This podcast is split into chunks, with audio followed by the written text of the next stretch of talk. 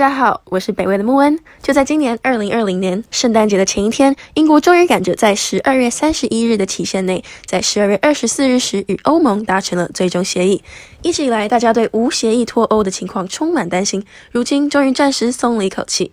不过，这个协议真的是英国脱欧的最终答案吗？我们邀请到了对欧洲非常专业的淡大欧研所所长卓中红教授来为我们解说。好，呃，好消息是十二月二十四号了，英国跟欧洲联盟在当天的下午终于达成了最后的贸易谈判的一个协议。这协议内容两千多页，你们就可以知道，大家可以想象这个协议的那个谈判到底有多复杂，而且谈判时间为什么拉了这么的长。啊，所以英国首相 Boris Johnson 在达成协议之后，还非常高兴，在镜头前面拿两千多页的那个纸本，跟英国人民宣布说：“我们终于达成了协议，哦，我们终于取回了所谓的主控权。”但这个哦，两千多页，目前为止还没释出了哦，所以我还没有机会去看到它哦。但是就现在媒体所释放出来的讯息，大概分成这几大项哦，就是我们之前在。前面后所谈到的公平贸易啦、边境管理啦、渔业谈判呢，这三大项。那第一个的话，有关双边贸易，英国、欧盟达成协议，采取所谓的加拿大模式。那这个加拿大模式的话，它其实是欧盟跟工业化国家所签署的一个非常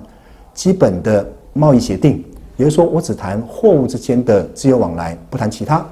所以呢，在一月一号以后，英国、欧盟产品。就可以没有关税限制了，没有配额上面的限制，自由之间的一个流通，但是会恢复边境上的管制，哦，尤其是英国然后，呃，宣称会尊重欧盟在食安啦、环保啦、劳动法规呀、商业法这边相关的一个规范，但是在一月一号以后了，因为边境上的管制有没有？所以，嗯，现在在圣诞节节前夕。在整个英法边境卡车在排队通关、大排长龙那个景象，在一月一号以后，其实时不时还是会出现。另外一个非常重要的一个重点哦，是在英国跟欧盟双方经贸占比非常大的服务金融业，它没有在这一次的协议的内容，所以呢，双边应该会在之后再把这一个议题单独拿出来。就双边的，诶，譬如说，诶，银行上面的一个业务啦，金融上面的一个认证啦，衍生性商品的管制法规等等，单独再拉出来做最后的一个磋商。第二大点的话是有关司法权、主控权的拿回来了，哦，所以有关人员之间的流通的话，双边现在只维持一个非常基本的九十天免签证的一个规范，但是英国人跟欧盟人哈，在这边彼此之间自由流通。工作的权啦，甚至专业证照啦，吼，这些通通都要重新接受双边的一个审核跟规范了。那学术之间的交流也终止掉了，只有在双边现在共识度比较高的，比如说气候变迁啦、能源安全啦、交通啦、反恐这些哦，然后还是会相互合作，还是会做所谓资讯上面的一个共享。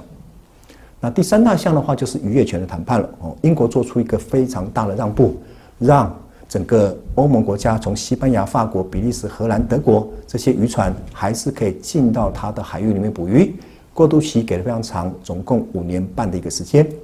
所以，我们把这三大项哦总结摊开来看哦，那也就是说，其实英国跟欧盟双边是各取所需。英国拿回他宣称的主控权，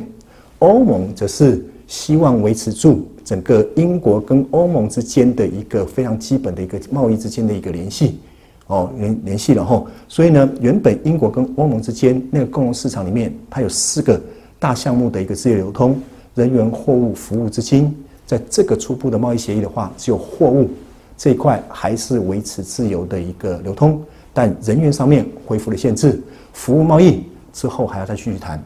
哦，继续谈了吼，所以呢，英国跟欧盟在这一波的一个谈判里面，暂时画下了句点，之后要英国国会。还有欧洲议会的一个一个审查了，基本上不会有太大的问题。但是后续它会有二部曲哦，吼，好吧？所以二部曲的话，就是明年之后会开始所谓的呃服务跟金融之间的一个谈判。那这个的话才是双边现在在后续经贸维持里面重点中的重点，